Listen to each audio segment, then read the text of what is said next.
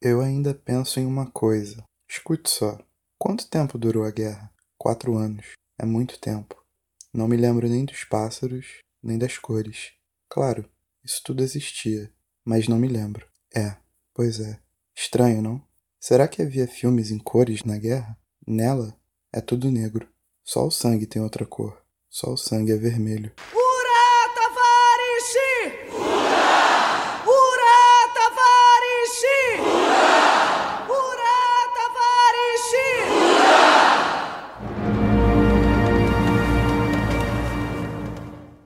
A mais um Rede Poderosa de Intrigas. Eu sou Patrícia Quartarolo e estou aqui com Caio Lima. Oba, e aí? Tudo bem? Beleza, Paty, e você? Tudo bem. Preparado para falar desse livraço hoje? Ah, é o clima, né? Domingão é assim. É o clima. Depois de Homens em Guerra, acho que é uma boa. Foi uma boa introdução pra gente falar desse aqui, não? Sim, com certeza. É, vocês já devem ter visto pelo título, mas a gente vai discutir hoje o A Guerra Não Tem Rosto de Mulher, da Svetlana Alexeyevich que foi prêmio Nobel, maravilhosa, diva, incrível, lançado no Brasil pela Companhia das Letras e traduzido pela Cecília Rosas, traduzido direto do russo.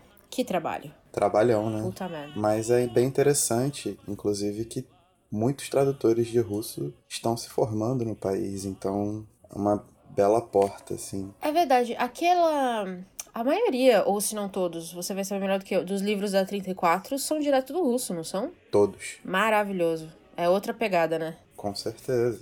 Você tinha me contado uma vez que uma pessoa, você viu uma pessoa falando que não estava conseguindo ler Os Irmãos Karamazov, e aí você perguntou qual era a tradução, e parece que era uma tradução que veio do inglês ou do francês. Você falou, não, cara, lê direto do russo porque é outro livro. Era esse, não era? Você comentou uma vez? Alguns livros, né, mas principalmente os do Dostoiévski, assim, que são os mais famosos, eles chegaram aqui primeiro por versões traduzidas do francês. Entendi. Então você tem uma tradução da tradução e aí os idiomas eles têm suas particularidades, né? Então você pega uma versão que está cheia de expressões e, e, formas da língua francesa para traduzir para o Brasil. Aí quando você tem esse passo direto, você tem do russo para o português, existe um processo maior de, de assimilação, porque é uma passagem direta, né? Não, faz todo sentido todo sentido. E é por isso que é tão interessante que o da Svetlana, acho que todos os livros dela também que já foram lançados aqui, também são traduzidos direto do russo. Então acho que é o que você falou, tem muito tradutor se formando, então a gente tem a chance aí de ler esses autores incríveis traduzidos diretamente da língua mãe. Acho que faz a diferença e é, é muito importante esse trabalho. Com certeza. É muito bom, muito bom de verdade. E a tradução da Cecília é primorosa, inclusive. É verdade, tá, tá incrível. É, eu já falei desse livro um milhão de vezes, eu não sei quantos posts posts eu já fiz sobre eles no Instagram, no Poderoso. Eu falo, eu indico ele para um monte de gente. Mas vamos falar um pouquinho do, da guerra em si, né? A gente falou como eu comentei, de Homens em Guerra, que foi um livro lançado durante a Primeira Guerra Mundial, bem no meio dela, que foi, acho que, o primeiro grande conflito mundial que o, que o mundo assistiu. E o A Guerra Não Tem Rosto de Mulher vai focar especificamente na Segunda Guerra, que foi o segundo grande conflito que o mundo viu. Muitos dizem que foi uma guerra única, com um período de paz no meio, e acho que tem boas teorias aí que suportam isso. É, mas, obviamente, como a Svetlana entrevista as mulheres que estiveram lá, não dava para ser da Primeira Guerra, não é mesmo? Porque ela fez esse trabalho na década de 70. Caio, você leu o livro recentemente, né?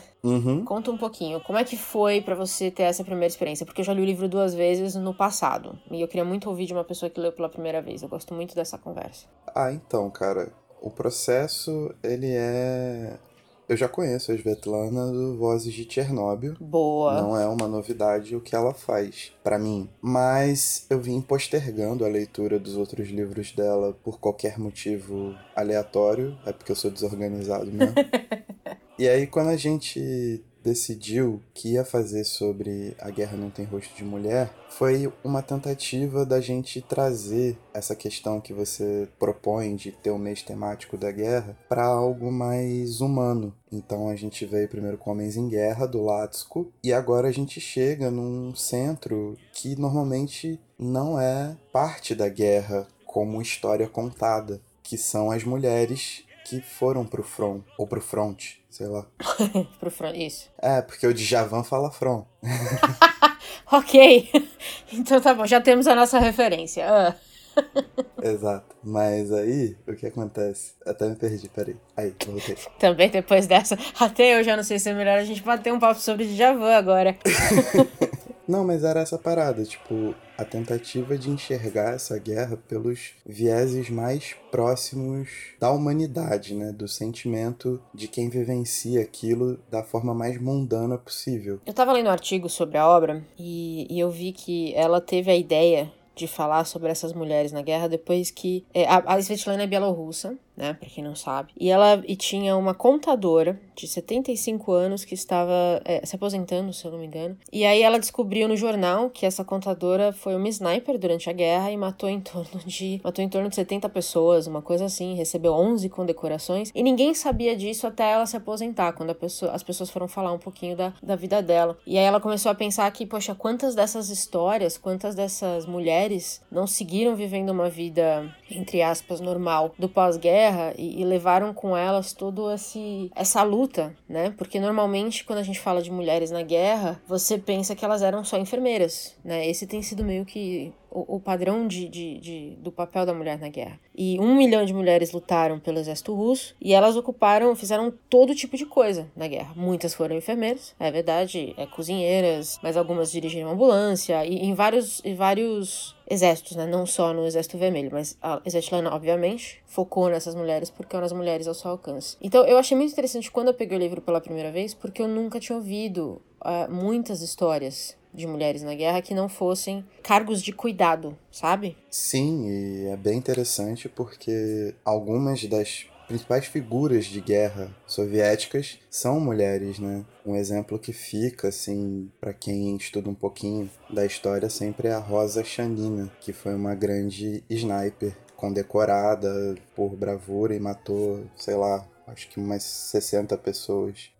ok. E o mais interessante a nível de estudo, né, não a nível de humanidade, ninguém entregava essa função às mulheres porque se tinha que esse mundo não era feminino. Uhum. Tanto que no próprio livro, quando uma mulher estava cuidando de um oficial nazista de alto escalão que foi capturado, ele fala que no exército nazista ali, eles não chamavam as mulheres soviéticas, eles não achavam que eram mulheres, e sim hermafroditas que combatiam contra eles. Então eles mexiam biologicamente na cabeça dos caras porque não simplesmente não acreditavam que mulheres pudessem exercer funções no front, no, no campo de batalha. E isso é uma parada bem. que chama bem atenção para essa realidade soviética de quase um milhão de mulheres que foram para a guerra e ocuparam todas as posições. Então, é, pegar esses relatos assim é uma parada bem, bem forte, é uma experiência muito diferente. Inclusive, bem diferente da do próprio Latsko, fazendo comparação com o episódio anterior. Fato.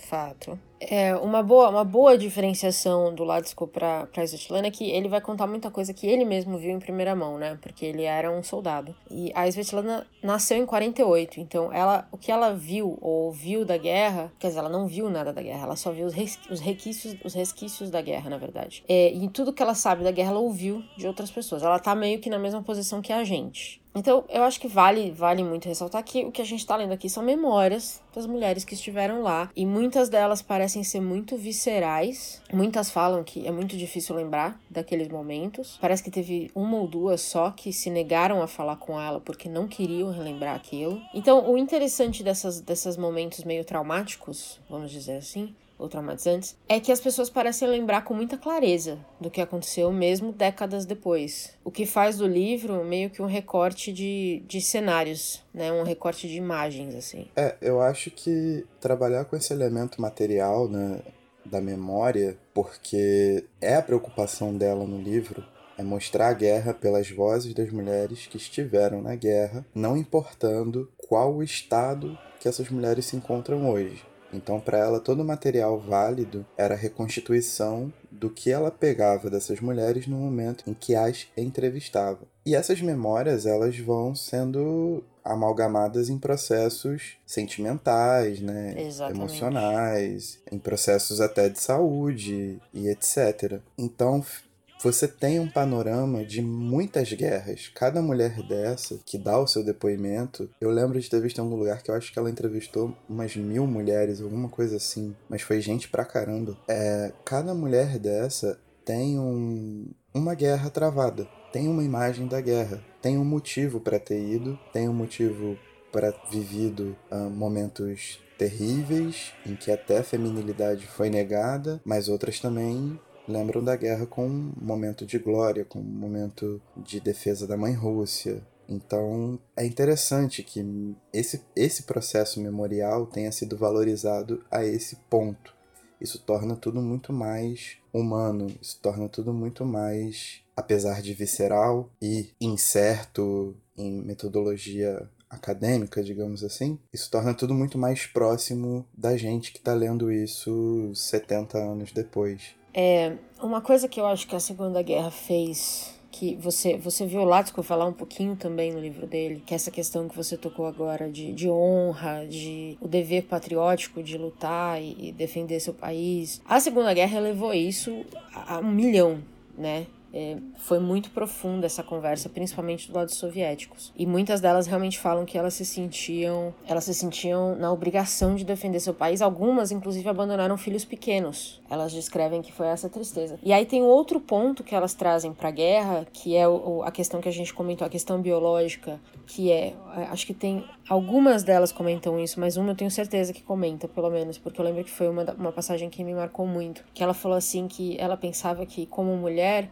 o dever dela na vida era dar a vida, e ela achou muito difícil tirar uma vida. E ela achava que essa era a grande diferença das mulheres na guerra contra os homens, né, ou de mulheres e, homens em guerra, que é, os homens talvez não tivessem esse sentimento, vamos dizer assim, mas que ela sentia muito profundamente essa questão, essa essa dicotomia entre dar a vida e tirar uma vida. E eu lembro que eu fiquei pensando nisso com muita, eu não sei, acho que como mulher também eu pensei muito nisso, eu acho que é, é um trauma ainda maior talvez para algumas dessas mulheres, principalmente as que eram mães, porque quem elas estavam ali matando também eram filhos de outra pessoa, né? É, cara, esses depoimentos, além de serem ser muito fortes, eles são meio que não digo rebatidos, mas existe um argumento que contrapõe isso por parte de atiradoras, por exemplo, porque as snipers elas olhavam direto na cara de quem elas iam matar, né? Então você vê o processo de desconstrução desse pensamento maternal, desse pensamento do feminino que dá a vida, para um pensamento de guerra, de tipo,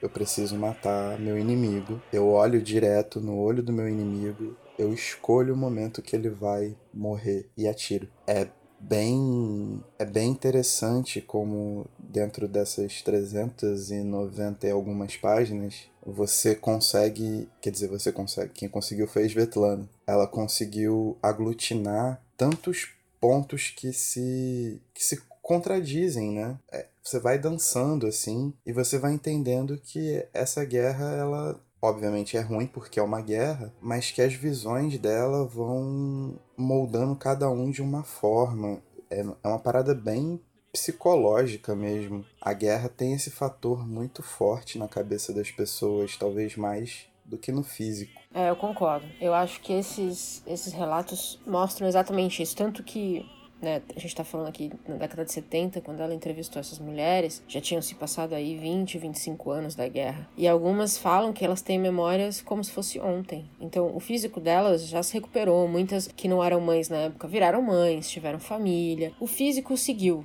mas muitas comentam ainda que quando elas lembram de certas coisas elas choram. É, o trauma psicológico ele se mantém. O que eu achei impressionante foi é, realmente o, o nível das memórias que ela conseguiu, dela conseguiu extrair, porque é, você vê algumas delas que, que realmente são relutantes em contar, e aí tem um, algumas tem 12 linhas, assim, você vai ler, é, tem, tem relatos bem curtinhos, bem curtinhos mesmo, como se a pessoa falasse assim, ó, isso aqui é só o que eu consigo te dar agora. E outros tem relatos que são páginas e páginas. Então é muito interessante de você ver isso também, né? Que tem mulheres que se sentiam mais à vontade, talvez, não sei se é essa expressão correta, mas se sentiam talvez mais capazes de voltar aquilo, e outras que não conseguiam falar muito. Então você tem alguns relatos tão curtos que às vezes é até difícil de entender entender um pouco tudo que elas queriam passar. Uma outra coisa que eu penso também é que, ao contrário de cada uma dessas soldadas, né, vamos dizer assim, soldados, é, a gente passa o que a própria Svetlana passou numa porcentagem, porque ela editou o livro, então ela ouviu todas as histórias, da boca das pessoas e a gente tá lendo uma versão editada disso. A gente não põe uma face aquilo.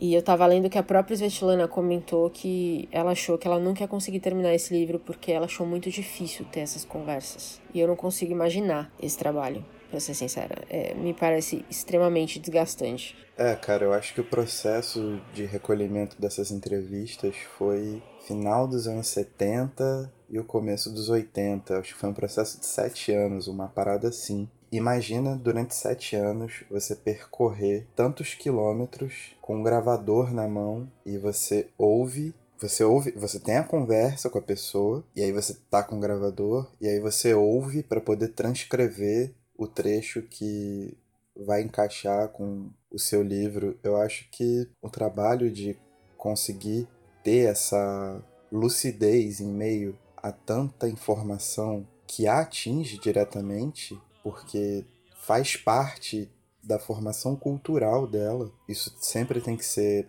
montado quando se fala nos, nos trabalhos da Svetlana, que todos os trabalhos dela fazem parte da formação dela como pessoa, então ela está muito inserida nesse contexto, apesar de serem relatos né, sem corte. Isso faz o processo ser muito dolorido mas ao mesmo tempo essa clareza de conseguir separar as coisas e ouvir não sei quantas mil vezes e transcrever. Cara, é tipo 12 trabalhos de Hércules, saca? É uma parada muito sinistra. O resultado final, pelo menos, é, é um trabalho muito bonito ela foi muito cirúrgica no que ela escolheu colocar no livro. Chega uma hora que, eu não sei você, mas eu estava mentalmente cansada de ler o livro. Eu não aguentava mais é, a tristeza e, e as cenas de guerra, porque elas não estão contando as cenas de guerra só como, ah, eu estava lá vendo é, e aí atirei e matei eles. Elas, elas colocam as cenas de uma maneira muito pessoal. E a que eu mais lembro, e uma que eu ainda, inclusive, acho que citei recentemente no Instagram quando eu estava recomendando o livro, é de uma mulher que foi tentar ajudar um soldado caído, um russo caído, e ela percebeu que ele tinha tomado um tiro, acho que no braço, alguma coisa assim. Ela precisava, ele precisava tirar o braço dele para ele sobreviver, para ele ter alguma chance, fazer um torniquete ali pro sangue parar de escoar. E ela não tinha nenhuma ferramenta, não tinha uma faca, não tinha nada.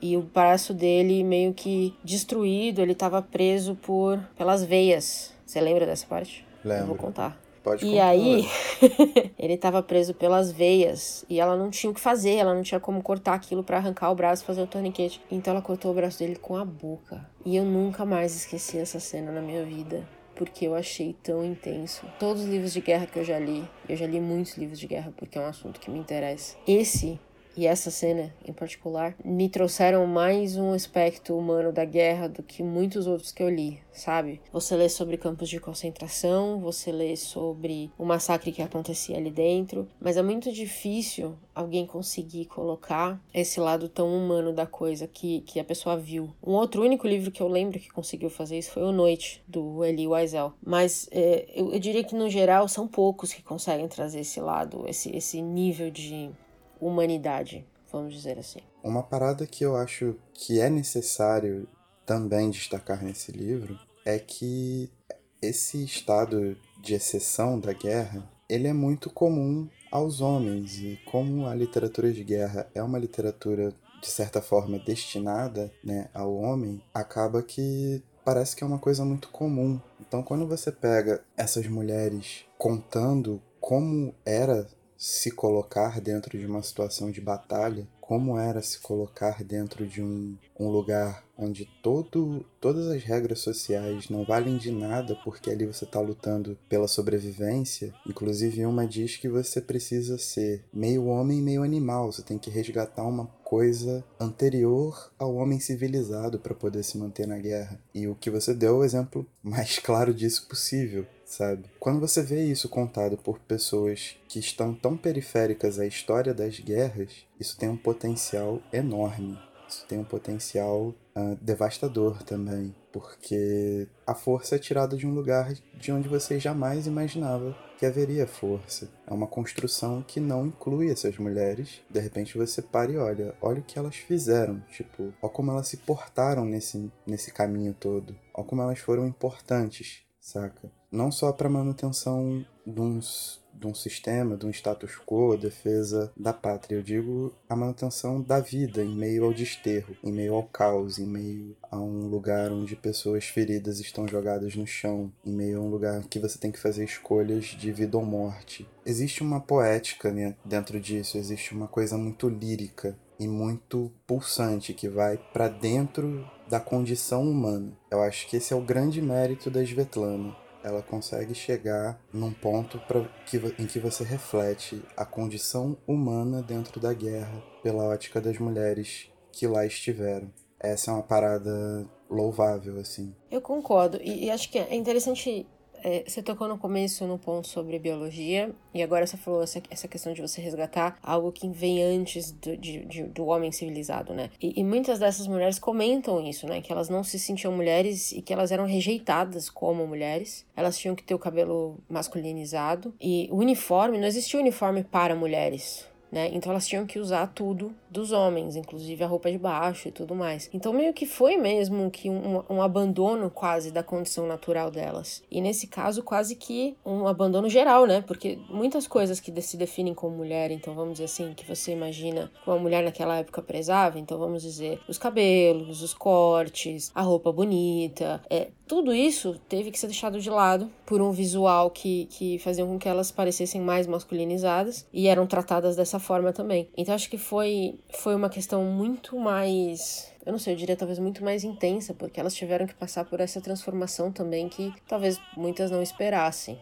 sabe? Com certeza. É uma parada que bate muito pesado, porque ao mesmo tempo que era negado a elas a feminilidade, delas terem que usar cuecas masculinas, de terem que usar botas tamanho 44 quando calçavam 35. Uhum. Sim. Quando elas alcançavam postos de comando, ninguém as reconhecia como comandante de um batalhão, por exemplo. No livro tem um exemplo desse, que o cara fica perguntando: Ah, onde é que tá o comandante do batalhão? A menina se apresenta: Opa, tamo aí, chefia. E aí ele fica: Não, mas eu quero falar com o comandante. Aí tem que vir um soldado homem falar: Mestrão, ela é a comandante. Você tem que falar direto com ela. E aí bate meio que a surpresa no cara, assim. Então, ao mesmo tempo que é negada a condição da mulher, em termos de, de, de julgo, né? De, de, de ser subjugado, de ser estereotipada, isso ainda permanece na guerra não só na guerra, né? A gente vê que esse, esse aspecto específico da sociedade se mantém até hoje. Com certeza. Mas eu fico imaginando para essas mulheres como deve ter sido ainda pior, porque você já abriu mão de muita coisa, todos os riscos que uma mulher corre na guerra para conseguir um, talvez um, um, papel de liderança ali, conquistar um papel de liderança para depois ser tratada como uma soldadazinha rasa básica, normal, até algum homem vir validar o seu papel. É meio bizarro, assim, é um outro nível de violência é completamente absurdo. Você se coloca, como muitas se colocaram voluntariamente à disposição para estar naquelas condições, condições perigosíssimas, e você se esforça, alcança, batalha, é, segue né, todo, todo o protocolo e vai passando as dificuldades extremas às quais elas são submetidas, para quando finalmente, depois de ter seguido tudo à risca, não ser reconhecida por isso. E não foi só na guerra que isso aconteceu. É, é bom ressaltar que, tipo, depois da guerra, tem o depoimento de uma professora que diz que ela viu três vezes os livros de história serem mudados após a guerra e que nenhuma das três vezes falava sobre o papel das mulheres. Então, os anos passaram, as coisas aconteceram e essas mulheres continuaram a ser preteridas no papel que elas tiveram durante a guerra, com exceção de algumas heroínas claras, assim, que foram, né, grandes franco-atiradoras, assim, igual eu falei da Rosa Chanina e tal, mas se você for ver, a desproporção né, de, de personagens mulheres para personagens homens é, é gigantesca. A Svetlana chama esse livro, ou o trabalho dela, em grande parte de história oral, né? Ela, ela usa. A maioria de todos os livros dela meio que seguem esse mesmo padrão de entrevistas que ela, que ela aí organiza de uma maneira que conte uma história uma versão da história. Acho que é mais faz, mais apropriado a gente falar. Quando ela ganhou o Nobel em 2015, teve uma certa crítica quanto a esse estilo de literatura não ser, é, vamos colocar entre aspas aqui, literatura de grande Nobel, porque de fato ela não está criando a história, ela tá, está só reescrevendo uma, uma, um viés da história. E eu lembro que teve um, debate muito, uh, pessoalmente eu acho ridículo, é sobre um, um, debate muito intenso sobre isso na época. Eu não sei se você lembra dessa conversa. Lembro, porque ela teve aqui durante a Flip, assim que ela ganhou o Nobel. Exatamente, exatamente. E eles falaram disso lá? Falaram bastante, não com ela diretamente, pelo que eu me lembro, se foi com ela, eu nem prestei atenção. Mas rolou aquele burburinho de todo o grande sertão de mentes que é o intelectualismo brasileiro, né? Acerca é. do que vale o Nobel e do que não vale. Mas não foi nem só aqui essa, essa conversa. Eu, aconteceu muito. É, por exemplo, ela, ela era relativamente desconhecida do mundo ocidental ainda, porque poucos livros dela tinham sido traduzidos para o inglês. E no Brasil ela só chegou ainda depois do Nobel, né? Então quem conhecia ela tinha lido em inglês. E mesmo em inglês ela era pouco conhecida. Então quando acho que chega na, na crítica ocidental que essa mocinha bielorrussa, essa senhorinha, ela tem cara de vozinha fofa, é, escreveu essas pauladas todas, mas que são recontagens de história, ou que são né, histórias orais, como ela diz. Eu lembro de ter lido vários artigos, mesmo na gringa, falando que era muito estranha essa opção do Nobel. Mas quanto mais livros eu leio dela, e acho que já foram lançados quatro ou cinco no Brasil, eu já li quatro, eu já li os quatro então, é, mais eu, eu acredito que o papel dela é, é imensurável na história, porque é o que a gente tá falando aqui. Ela tá contando, especialmente nesse livro, uma história que ninguém conta. E se você não está lá na Bielorrússia, talvez, lendo o jornal, a gente também não ia saber. Mas aí é que tá, por exemplo. Provavelmente lá essa abertura também não, não existiria, porque logo no começo desse livro existe um papo dela com um censor e ela intercala alguns trechos com esse papo que ela teve com o censor e o censor falando: "Não, mas o que você escreveu aqui é mentira porque a guerra não foi assim, porque nos livros está de outro jeito. E ela tentando se defender, falando: não, cara, tipo, isso foi o que as mulheres que participaram da guerra me falaram, sabe? Então, se ela não faz dessa maneira, se ela não se preocupa em manter as coisas da forma como ela manteve, e ela resolve editar tudo para ficar de acordo com o que o censor falou, o que com outras editoras talvez tenham se negado a publicar, essas vozes não existiriam, continuariam não existindo. É, o mesmo princípio se ela pegasse toda essa pesquisa e transformasse em ficção, que é o que muita gente diz que o, a essência do Nobel é ficção. Mas se ela tivesse feito isso com essas histórias, ia ser muito fácil para as pessoas desacreditarem que aconteceu, que é uma invenção ficcionista dela, que ela criou isso da cabeça dela. Então ela ia tirar um pouquinho da autenticidade, porque a ficção ia ser descreditada pelo Estado. Exato. E assim, um ponto importante a ser lembrado é que todas essas entrevistas ela tem gravado. Então, o que tá ali no livro, num futuro, se alguém quiser fazer isso, pode chegar nela e perguntar: Oi, Svetlana. Ô, Veveta. E aí? Vevetinha. Onde é que tá esses. Onde é que tá esses troço aí que você gravou? Aí ela vai entregar a fitinha e você vai ouvir. É só você saber russo. É fácil. É, mas, mas um ponto bom que você levantou é, ela, ela coloca aqui realmente a conversa com o sensor. E você, e na, quando a gente estava batendo essa pauta para a gente definir os pontos que a gente ia trazer do livro, você levantou uma bola muito boa e que eu acho que está ligada a esse papo com o censor, que são as críticas que o livro recebeu, do que não está no livro, certo? Sim, tem isso sim. Me conta. É, num primeiro momento, uma das principais críticas a Svetlana, não só por esse livro, mas principalmente pelo Vozes de Chernobyl, que inspirou Chernobyl, a série da HBO que saiu esse ano, uhum é a questão dela ser anticomunista. A Svetlana. A Svetlana, ela tem uma visão claramente anticomunista. Isso não me incomoda, porque todo mundo tem que se posicionar na vida de alguma forma. Mas nos livros, você acha que ela é anticomunista? Cara, ela só fala que as coisas aconteceram. Quer dizer, ela nem fala, né? Ela monta. Exato, eu, eu não vi, tanto no Vozes quanto aqui, eu prestei. Eu, bom, eu confesso que eu não senti uma, uma pegada anticomunista específica. O que eu senti foi: tá aqui o que aconteceu. Pelo que eu pude averiguar, tá aqui o que aconteceu. Eu não senti uma. Eu entendo que, principalmente o Vozes, eu entendo que possa ser visto como uma crítica. Mas eu também entendo que ela de maneira nenhuma explicita isso. Eu, eu, Caio, percebi tanto no Vozes quanto no A Guerra Não Tem Rosto de Mulher, que ela tenta fazer um diálogo muito grande com Dostoiévski e tenta também inserir uma voz poética dentro dos textos introdutórios dela, no discurso do Nobel e de outras coisas que ficam como apêndice ou na entrada dos capítulos que tentam levar para esse lado humanista mesmo. Ela não tá me parece que ela não tá muito preocupada com o lado político da coisa, o espectro de como as coisas aconteciam. Ela queria revelar o lado humano. Ela só estava ligando para o ser humano naquele momento. É a minha impressão também. O julgo de quem é bom e quem é ruim isso fica por conta de cada voz que está relatada, porque existem vozes múltiplas nos livros, que têm memórias múltiplas e cada um responde por si só. Mas ela, Svetlana,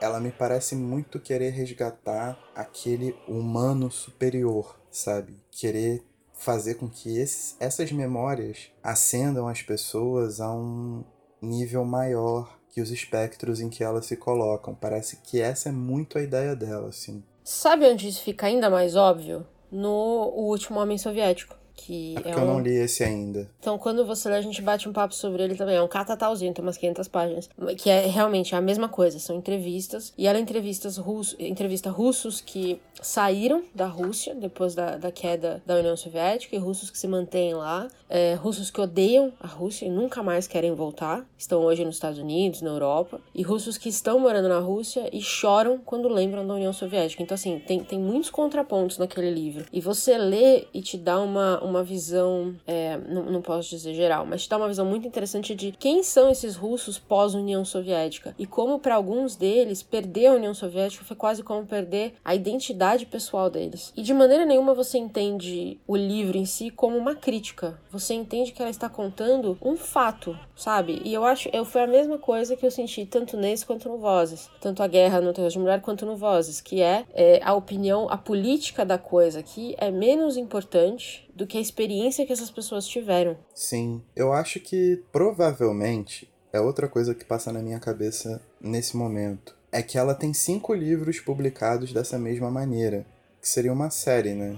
A Guerra Não Tem Rosto de Mulher, As Últimas Testemunhas, que é o mais recente lançado aqui, Vozes de Chernobyl e esse último Homem Soviético, o quinto acho que está sendo traduzido ainda. E não tem título lançado, assim, ventilado por aí. Mas eles meio que formam uma ordem cronológica das coisas, né? E a gente não, como a efeito de publicação, a gente não recebeu esses livros na ordem. Então, talvez faça muito sentido lê-los. Primeiro com A Guerra Não Tem Rosto de Mulher, depois com a, a Últimas o das crianças, né? Uhum. Chernobyl e o Homem Soviético. Talvez, é uma ideia da minha cabeça também. Minha cabeça Não, é mas faz sentido. É, complicado. São... Faz, faz sentido, porque são quatro, vai, quatro histórias, vamos dizer assim, que mostram da ascensão à queda da União Soviética. Exato. Contada pelas pessoas que viveram. É meio que meio século de história contado por narrativas, assim, por memória. Talvez faça bem mais sentido olhar dessa maneira para a obra dela. E espero que o quinto livro seja lançado logo, que eu vou me colocar nessa empreitada aí. Nossa, eu estou curiosíssima agora. curiosíssima. Porque cada livro que eu pego dela, eu nunca sei o que esperar. Quando eu peguei o primeiro, acho que o primeiro que eu li dela foi o Vozes. Eu não sabia muito o que esperar. Eu falei, bom, vamos ver isso aqui, o que, que é isso aqui e tal. Porque é uma coisa que eu, eu não tenho muito com o que comparar, sabe? São, é uma estrutura e um estilo de, de. um estilo de literatura que eu pessoalmente nunca li antes. Então eu achei muito, muito interessante. Chega uma hora que você fica até cansado do assunto, mas eu achei, eu achei algo muito diferente quando eu li a primeira vez. E eu ainda não conheço, eu não sei se você conhece, talvez, algum outro autor ou autora que tem um estilo similar de, de colocar história oral, assim, de colocar, criar literatura com essa história. Ah, cara, eu não me lembro. Desse jeito eu não me lembro. Eu também não. Mesmo quem viveu a guerra, por exemplo, conta a sua visão da guerra. É, eu já li alguns livros, reportagem, assim, que são memoráveis e são fragmentados de certa maneira. Tipo o Hiroshima, do John Hersey. É bom esse sim, Hersey. sim. É um livraço. É um livraço, um dos melhores que eu já li. E ele tem essa questão de acompanhar cinco famílias japonesas ali que sofreram com o atentado, né, com a bomba nuclear em Hiroshima durante muitos anos, mas não é do mesmo jeito. Não, não, não, é, não é em primeira voz, né? Não é. É, eu tô tentando pensar, assim, todos os que eu já li de, de é, vamos dizer assim, episódios da guerra escritos pós-guerra eram pesquisas sobre aquele episódio. Então eles achavam alguns personagens interessantes que guiavam essa história, mas não eram contados em primeira mão. A gente não ouvia a voz desses personagens, a menos que o autor quisesse supor alguma coisa ali, ficcionar alguma coisa. Mas eu acho que eu nunca li nada como o que a Svetlana faz. É, e tem uma parada importante também, né? que é o relato do leste europeu, porque Segunda Guerra, o material primário que a gente tem é todo ocidental, né? É, verdade. Então, isso ganha um pouco de uma maneira literária, porque livros de história tem muitos, mas de uma maneira literária, que saiu como um best-seller e depois foi premiado com o Nobel, acho que é uma das poucas que fizeram isso, assim. É bem interessante esse ponto. Verdade. Verdade, acho que é, é, é, uma, é muita originalidade. É uma originalidade muito doída mas, mas acho que ela traz vozes que não só contam a história para o povo que viveu, mas para quem não imaginaria que essas vozes existiam. Mesmo Chernobyl, é muito interessante o que ela faz ali, porque tem muita história ali que a gente não imagina, como povo que não viveu aquilo. É, o Chernobyl, ele tem um ponto interessante, porque são discursos do alto escalão até quem comia tomate contaminado e voltou para a Terra depois porque não conseguia abandonar. Exatamente. Fantástico. Mas aqui no A Guerra Não Tem Rosto de Mulher, eles são relatos bem horizontais, né? É, acho que eles vão oscilar muito pouco no que você falou. Algumas mulheres que, que ascenderam na cadeia, mas é muito pouco. São pouquíssimas as que fizeram isso. Exatamente. E assim, todas elas são mulheres.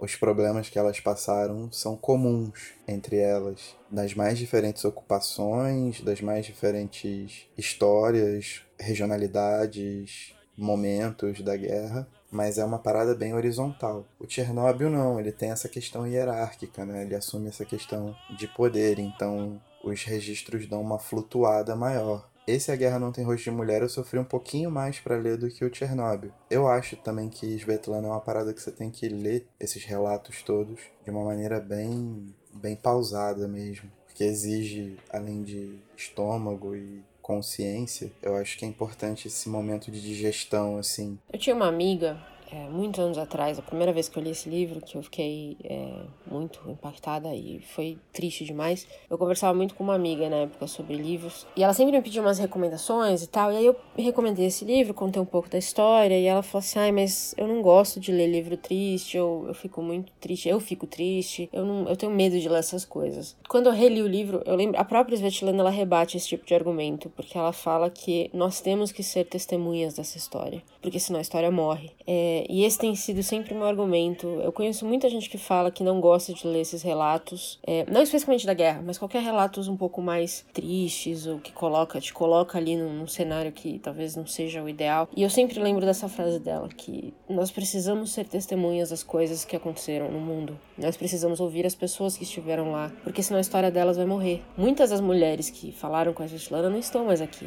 mas as histórias delas é, permanecem vivas no livro. E se ninguém lê, e se essa história não for recontada, ela vai desaparecer. É, né?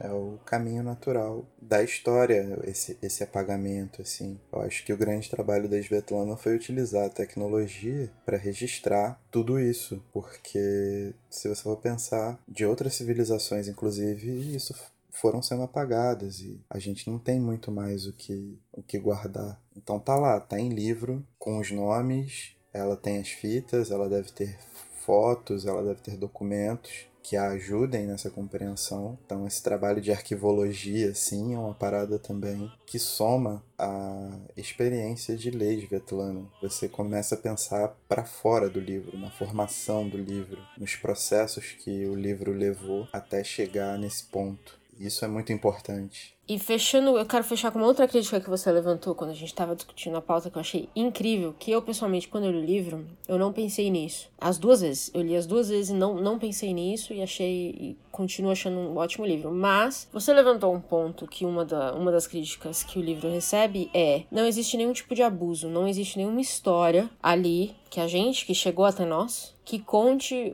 os abusos que a gente sabe que existem nessa situação. E muita gente atrelava isso a talvez uma, uma censura que ou a Svetlana colocou ela mesma ou o Estado colocou a ela. É isso? Então, foi uma das coisas que eu vi circularem sobre o livro. Eu também não pensei nisso quando eu li, mas depois eu fui me tocar, tipo, que realmente essa questão de que soldados eles tendem a, a fazer merda a estuprar mulheres no meio da guerra. E não há no livro relatos desse tipo. Uhum. Sabemos que todos esses relatos são memoriais, então não se sabe ao certo se as mulheres não quiseram contar ou se houve algum tipo de censura de algum modo, ou se mulheres pediram para que não contaram, mas pediram para que não fosse incluído porque é uma das piores partes da guerra, né? Você abusa da maneira mais cruel da vulnerabilidade do outro. Foi uma parte que recebeu muita crítica porque há outros relatos né, de outros lados da guerra que falam de como usavam as mulheres como, entre aspas, espólio. Né? Os alemães, as russas, os russos, as alemãs, e talvez pudesse acontecer no próprio exército soviético, e isso não entrou no livro. Mas aí também tem uma questão que é muito delicada, né? A gente está falando com o psicológico de pessoas que tiveram numa situação extrema e isso mudou a vida delas de maneira definitiva. Tanto que no livro a gente viu que algumas meio que se separavam em algumas personalidades que existia uma Ana da guerra e uma Ana esposa dona de casa, uma Ana mãe. Porque uma Ana só, né, inteiriça, com as suas memórias todas, não conseguia comportar tudo aquilo que ela viveu. Então fica uma coisa um pouco no ar, que sofreu algumas críticas, mas até agora também eu não vi nada nenhuma notícia, nenhum depoimento, nenhuma declaração que viesse a esclarecer o porquê disso. Só foi uma parada ventilada mesmo. É, é um bom ponto levantar, porque, como eu disse, eu também não, não, tinha pensado nisso. Acho que a gente lê tanto horror que a gente esquece que tem outros que faziam parte da guerra e, e realmente não são relatados aqui. E que talvez seja um dos grandes. Se ela, se ela ativamente retirou isso do livro, um dos grandes argumentos de que ela talvez não fosse anticomunista. Porque esses sim seriam os relatos que causariam furor no, na população, sejamos sinceros. Pois é, e a gente sabe que o homem russo, ele não é um homem tão, né, tão fofinho assim. Exato. A gente sabe que aconteceu. Porque aconteceu em todos os exércitos, os relatos são esses. Mas realmente aqui não tem nenhum. É, passa muito por uma questão de chegar na Svetlana e perguntar o que, que aconteceu. E caso ela queira esclarecer também. Pode ser que nesses relatos todos ela não tenha recebido. E aí, tipo, ela tinha o material na mão, isso não diminui em absolutamente nada a importância do material, mas é uma crítica que ficou no ar e eu achei interessante que a gente trouxesse para cá, porque é mais um aspecto terrível da guerra. Mas pessoalmente eu acho difícil ela falar com mil mulheres e nenhuma ter uma história dessa para contar. Pode ter acontecido de terem contado e pedido para não colocar no livro, porque existe, obviamente, do lado da vítima essa essa esse, essa vergonha que, que se carrega para a vida toda. Isso isso eu acreditaria mais, mas que ninguém dividiu mil mulheres, nem umazinha dividiu uma dessas histórias, eu acho bizarro. E é bem bizarro também, porque quando ela fez essas entrevistas todas ainda era União Soviética, né? Eles ainda viviam sob um regime bem restrito. Então, pode ter sido isso realmente. Teve a questão também de uma das mulheres que ela foi entrevistar que o homem ensaiou com ela a noite toda o que ela deveria falar para ela não falar entre aspas coisas de mulher e o cara ficou achando o tempo todo que a entrevista era com ele e mandava a mulher pegar coisa na cozinha, fazer lanche, fazer café e tal. Aí só depois que o cara deu uma escapada assim, aí a mulher começou a falar com ela e a entrevista aconteceu da maneira que deveria. Mas tem muito isso também, né? A gente vai captando esses aspectos e vai vendo o que acontece. Quem sabe no futuro não apareça algum posicionamento oficial acerca disso. É, não sei não, não sei se eu, se eu acredito que aconteceria, mas eu acho que foi um ponto bom de você levantar, porque eu, eu acho que não tira o mérito do que ela fez aqui, mas é importante reforçar que existe um aspecto da guerra que não aparece, mas que a gente sabe que existe. Um grande exemplo de como isso funcionava é um livro que é bem acessível a Guerra Suja, do Mário Puzo. Grande Mário Puzo. E ele conta justamente a história de americanos que estavam na Alemanha Ocidental logo após a divisão né, da, da Alemanha em dois, a Alemanha Ocidental e Oriental, em como esses soldados americanos tratavam os alemães. Mesmo tentando implantar um, um, um clima de paz, que não sei o que, esses soldados americanos estupravam mulheres, marginalizavam alemães que estavam passando na rua depois das 10 da noite. Então, não é que os caras foram lá e libertaram a Europa dos nazistas e ficou tudo bem. Nem, ninguém é bonzinho assim. Eles cobraram o preço deles e o preço deles foi a barbárie. Rolou em todas as instâncias. Exatamente. No frigir dos ovos, eu acho que o que a gente pode fechar aqui é Leia Svetlana. É só isso que eu tenho para dizer. Importantíssimo. Leia todos, eu acho que eu gostei muito do seu ponto sobre a ordem dos livros. Eu acho que é muito interessante, talvez a gente possa ter essa conversa também. É, sobre voz, acho que seria legal mas também sobre essa, essa história oral da ascensão e queda da União Soviética pode ser muito, muito interessante. A gente pode esperar sair o quinto aí. Se tudo der certo, sai esse ano, no próximo, não sei. E, e acompanhar né, essa trajetória. Muito bom. É, talvez a gente consiga, discutindo sobre o fim do homem soviético, assim, expurgar alguns fantasmas que vêm renascendo, né? É, cara. A história deveria ajudar com isso, mas não sei não. pois bem, é, encerramos? Acredito que sim, cara. Acredito que sim. Então, leiam Svetlana, é, ouçam o nosso último podcast, último episódio que foi o Homem em Guerra, Homens em Guerra do Andreas Latsko, baita livro, para quem não leu ainda, baita livro. Svetlana, tudo que você ler dela vai ser fantástico de um, de um jeito próprio. Então, leia essas histórias, leia sobre a guerra, leia o que aconteceu. A gente não pode deixar a história morrer, como a Svetlana mesma diz. Nós temos que ser testemunhas do que aconteceu para que não aconteça de novo. Tem coisas que a gente simplesmente não pode esquecer. É isso aí. Falou tudo. Fechou? Fechou. E tchau. Tchau.